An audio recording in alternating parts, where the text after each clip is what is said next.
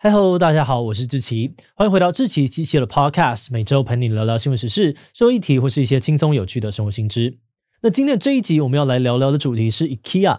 说到 IKEA，你会想到什么呢？是超便宜的家具，像迷宫的卖场，还是到底该怎么念？关于发音的问题哦，瑞典议员给的正解呢是应该要念 IKEA，但为了录制方便哦，这集还是会用最多台湾人熟悉的 IKEA 来介绍哦。好的，那说到 IKEA，除了上面提到的这几个点哦，你应该还是会想到，他们总是想要客人自己组装家具的特色。美国哈佛大学的教授就做过研究，发现当消费者对一个商品付出的心力越多，就会给这个商品越高的定价。就算桌脚呢有点点歪哦，他们还是觉得自己的桌子最赞。甚至他们还将这种认知偏误命名为 IKEA 效应。啊，不过也有居家设计网站调查发现，IKEA 这种自助式体验反而会造成感情危机。有将近一半的人认为，跟伴侣一起组装家具会让人觉得很沮丧，甚至有十二 percent 的人因此考虑要分居或者是离婚。那先不论跟伴侣一起组家具到底是不是一个好主意，从以上例子我们都可以看到，IKEA 的存在深深的影响着每个人的生活。是说，IKEA 到底是怎么样从瑞典的小城镇崛起，变成今天跨国家具业的龙头？他们又为何要大家自己组装家具？另外，还有人说，IKEA 是被家具耽误的餐厅，这又是真的吗？今天就让我们一起来聊聊 IKEA 吧。不过，在进入今天的节目之前，先让我们进一段工商服务时间。据统计，全台湾已经有超过五十七万户独居老人，在经济、体力等等的限制下，这些独居的长辈往往没有办法维护好居住环境，导致生活品质越来越恶劣。这个时候，长期照顾身心障碍者的台湾乐作创意协会挺身而出，贡献了自己的力量。他们发起了乐作家务队的服务，以弱势互助的概念，为身障乐儿与独居长辈搭起跨界服务的桥梁。身障乐儿化身助人天使，协助清扫改善长辈居住环境，彼此陪伴，不再孤独无依。我们真的觉得这是一个很有意义的专案，大家付出一份爱心，就能够在社会当中化为循环。因此，我们很希望能够邀请大家一起来支持乐作家务队。现在只要每月捐款一百元，就可以同时帮助到身障乐儿与独居老人，而且捐款还会送身障乐儿代工包装的厚实暖心托特包哦。如果你也希望让社会变得更好，现在就赶快点击资讯栏链接，响应捐款吧。好的，那今天的工商服务时间就到这边，我们就开始进入节目的正题吧。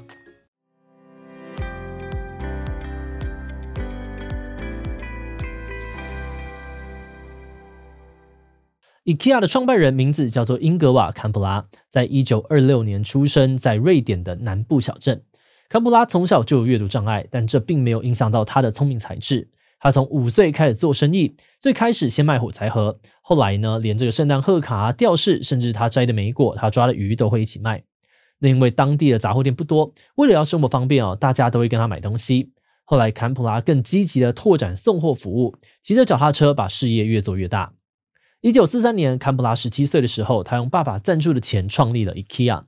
用 IKEA 这个名字呢，则是用他自己名字的第一个字母，以及他成长的农场啊，还有村庄的名字拼凑出来的。IKEA 在刚成立的时候，什么都卖，什么都不奇怪，从铅笔啊、画框、皮夹、手表和珠宝，各类商品应有尽有。坎普拉呢，也会不停的寻找机会，引入新的商品来贩售。后来他发现最厉害的竞争对手竟然在卖家具，于是他也立刻找了供应商加入这个战场。当时二战刚结束，经济重新起飞，瑞典人民对于家具的需求量很大。IKEA 的家具类品项呢，卖的比其他的商品都要好。坎普拉也决定抓住商机，从一九五一年开始，IKEA 专心只卖家具。他当时定下的策略很简单，就是提供设计优良又便宜的家具给客人，为大多数的人创造更美好的生活。但是比较麻烦的是，IKEA 所在的城镇距离城市很远。所以坎普拉灵机一动哦，把家具拍照做成行录，让客人可以透过邮购的方式购买。一九五一年，第一本 IKEA 行录出现了，并且在当时的瑞典发行了二十八万本。但紧接着，他们又迎来了第二个问题，那就是行录上面的价格实在太便宜哦，很多人都忍不住怀疑，诶，这个家具品质到底行不行啊？于是坎普拉呢，又赶快找了一间废弃工作室，打造成展示空间，让客人可以亲自体验他们家具的质感。那事实证明哦，这个策略果然有用。过了四年，IKEA 行路的发行量已经来到了五十万本。但是在另外一方面，IKEA 的暴风式成长也让当地的一些家具业者备受威胁。他们决定联合起来对抗，除了禁止 IKEA 参加家具商展，还对供应商施压，不准他们卖家具给 IKEA。那有些供应商顶不住压力，开始拒绝跟 IKEA 往来；有些供应商则是会在出货给 IKEA 时呢，换成不同的货车或包装出货，以免被其他的业者发现。总之哦，当时的 IKEA 面临到供货越来越不稳定，甚至没有东西可卖的窘境。这时，坎普拉做了一个大胆的决定，成功的化危机为转机。坎普拉心想，既然你们这些厂商家具都爱卖不卖的，那我自己做家具总行了吧？他先是聘请设计师负责设计家具，接着呢，因为当时波兰的人力成本比较低，坎普拉就买了很多的二手机器运到波兰，跟当地的制造商合作生产家具。除了有独特的风格，成本还只需要瑞典制造的一半。不过，坎普拉并没有因此满足，他觉得一定还有地方能够再省。有一次，他的设计师在运送家具时随口说：“如果能够把桌脚拆下来，就可以节省更多的空间。”这句话启发了坎普拉，利用平整包装的概念，成功的降低了运输成本。像是二零一零年，IKEA 调整沙发的设计，把扶手拆掉，包装尺寸呢直接缩水一半，后续要在沙发的这个卡车数量也少一半，售价就能够再降低七分之一。而且因为 IKEA 的家具呢都是平整包装，这代表消费者必须要自己组装家具，坎普拉又再省去了组装成本。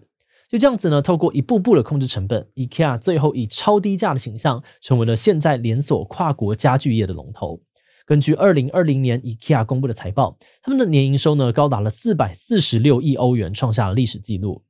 这个数字你可能很难想象哦，但我们或许可以从他们的经典产品来看看 IKEA 到底有多厉害。说到 IKEA 最具代表性的产品呢，应该非 Billy 书柜莫属。Billy 书柜的设计师呢，就是刚才启发坎普拉平整包装的那位。他打造的这个书柜，从一九七九年开卖，至今在全球已经卖出了一点四亿个。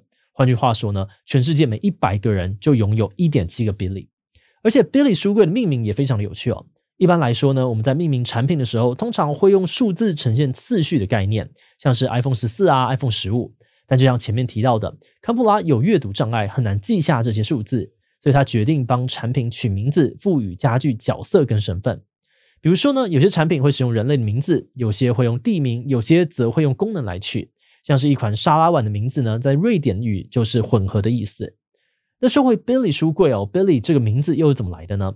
根据 IKEA Museum 的资料，这很有可能呢是来自于 IKEA 的广告主管 Billy，因为他曾经多次的批评部门少了一款真正的书柜。好的，那除了家具之外呢，也有不少人分享哦，自己去 IKEA 是为了吃爆它的美食。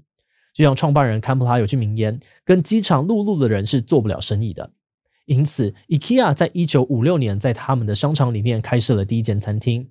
延续他们讲求 CP 值的风格，IKEA 用超便宜的餐点迅速的虏获人心。从此之后呢，大家去 IKEA 买家具，顺便吃东西，成为了一种行程标配。但是餐点卖的这么便宜，可不是因为 IKEA 心地善良，想要做功德。根据 IKEA 前厨师长在问答网站的文章，他们背后的目的其实是想要强化 IKEA 物美价廉的形象。毕竟你可能不知道一张沙发卖多少才算便宜，但一个热狗堡只要台币三十五元，肯定超便宜啊。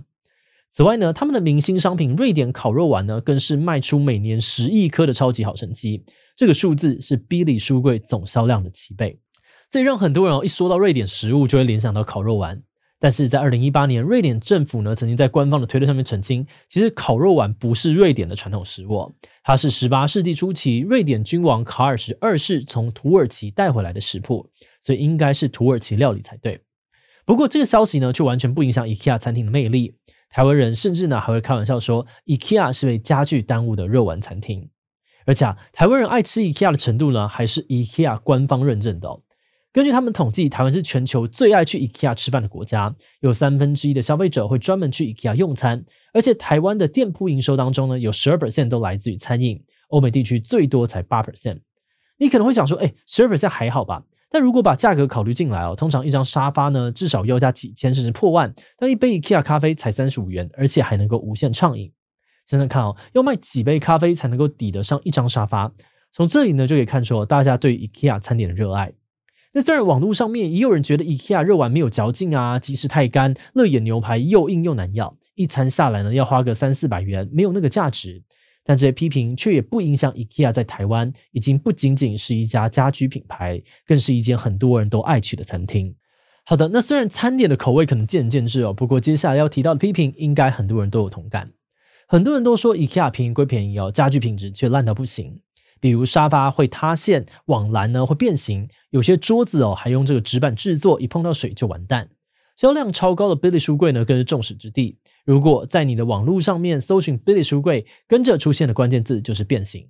很多人抱怨哦，如果放太多书，层板呢会出现这个微笑曲线，甚至还会直接垮掉。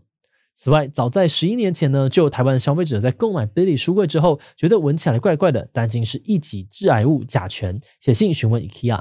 那虽然官方回复说 IKEA 的产品涂料都不含甲醛，但消费者还是不放心，把书柜送到了经济部检验，结果有部分的 IKEA 家具居然真的验出了甲醛含量超标，震惊了不少民众。但因为这则新闻的年代久远，我们目前查不太到当时 IKEA 有没有更进一步的回复。但根据现在的官网资讯呢，他们表示甲醛本来就存在于天然的木材当中，适度的甲醛含量对人体不会产生影响。而另外，他们也强调，IKEA 不会使用含甲醛的涂漆，也会对于家具当中的甲醛释出量严格把关，确保所有木质家具的甲醛释出量都低于欧规的标准值。不过话说回来，除了产品问题，IKEA 公司其实也传出过不少的争议。比如说，创办人坎普拉呢，向来以节俭闻名，对于缴税这件事情也非常的精打细算。根据英国《每日电讯报》的报道，他本人曾经因为抗议瑞典的高税率，在一九七三年移居到瑞士，直到二零一三年才回到瑞典。而至于 IKEA 公司呢，坎普拉则创造了一套错综复杂的系统来避税。他将 IKEA 拆分给荷兰的一个慈善信托基金和一系列复杂的控股公司经营。然后对外宣称，IKEA 的财产其实是慈善基金会的，并不属于他。但这个说法呢，却被《纽约时报》打脸哦。报道指出，这些基金会啊、公司实际上呢，都还是由坎普拉家族控制。哎，不过这种富人避税的手段，如果还合法，那顶多就是外界的观感不佳。但让很多人诟病的是，二零一六年呢，欧盟发现 IKEA 涉嫌用非法的方式规避了高达十亿欧元的税款。对此，IKEA 则主张他们完全遵守国际的税务规范。实际上的情况呢，还有待后续的调查。节目的最后，也想来聊聊我们制作这集的想法。我们团队成员都还蛮喜欢逛 IKEA 的，因为它常常会给我们很多居家布置的灵感，以及对于家的美好想象。但同时，我们也发现去 IKEA 其实非常的花时间，明明只是要买几个东西，却常常要走一大圈才能够找到。万一不小心错过了，也只能够绕回去拿。整个展场呢，就像迷宫一样，让人常常走到心很累。那我们查了一下资料，发现这种混乱感呢，其实是 IKEA 故意制造出来的，目的就是要让客人逛得越久，买得越多。而且根据调查，有高达六成的结账商品呢，原本都不在顾客的购物清单内。嗯，不过话说回来，这个现象也让我们联想到某些有点微妙的地方。例如，IKEA 常常强调，在给客人美好生活的同时，他们也很重视地球的永续。但是，当我们走进 IKEA，看到很多漂亮的摆设、漂亮的小东西，又会瞬间觉得哇！好希望家里有这些，忍不住买了很多的商品回家。事后想想，真的也蛮矛盾的。一方面觉得这样子经不住诱惑的自己好像不怎么环保，但另外一方面又觉得 IKEA 带给我们的购物体验很棒，下次还想要再去。那换个角度来说，我们也可以从这点看出来，IKEA 的商业策略真的是蛮厉害的啊。不过这只是我们的想法而已哦。如果你对逛 IKEA 也很有心得，欢迎你留言跟我们分享哦。好的，那我们今天关于 IKEA 的介绍就先到这边。如果你喜欢我们的内容，欢迎按下追踪跟订阅。如果是对于这集 IKEA 的内容，对我们的 Podcast 节目或是我个人有任何的疑问跟回馈，也都非常的欢迎你在 Apple Podcast 留下五星留言哦。那今天的节目就到这边告一段落，我们就下集再见喽，拜拜。